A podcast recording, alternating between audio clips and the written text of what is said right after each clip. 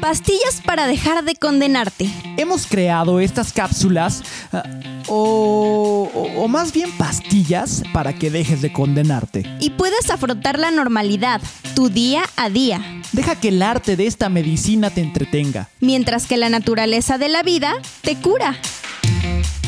Enfermedad. Explica titis, la enfermedad de la inseguridad.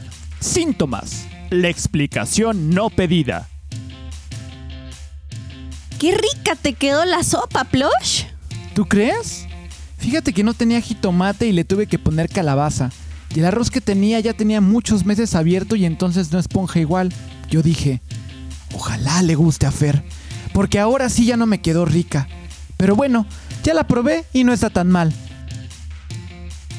Curándose en salud. Jefe, ¿puedo pasar? Adelante, Fersi, siéntate. Ya le mandé el proyecto a su correo. Pero fíjese que ya tiene tantos años que tomé mi curso de computación que ya no me acordaba cómo hacer las gráficas. Ahí por si las ve medio chuequitas. Y el tipo de letra, ese medio me gustó. Pero si a usted se le hacen muy serias, hay 150 tipografías más para elegir, digo, por si acaso. Eh, no, no te preocupes, Fersi. Acá la revisa y te aviso, ¿ah? Tratamiento. Ten seguridad en ti mismo. Confía en que lo estás haciendo bien. Por supuesto que todos podemos cometer errores, pero estos siempre nos llevarán al aprendizaje. A veces, con pequeños actos como dar explicaciones que no nos fueron pedidas, la gente pierde la confianza en nosotros y nuestro trabajo deja de tener credibilidad. Así que muéstrate seguro y haz las cosas sin miedo.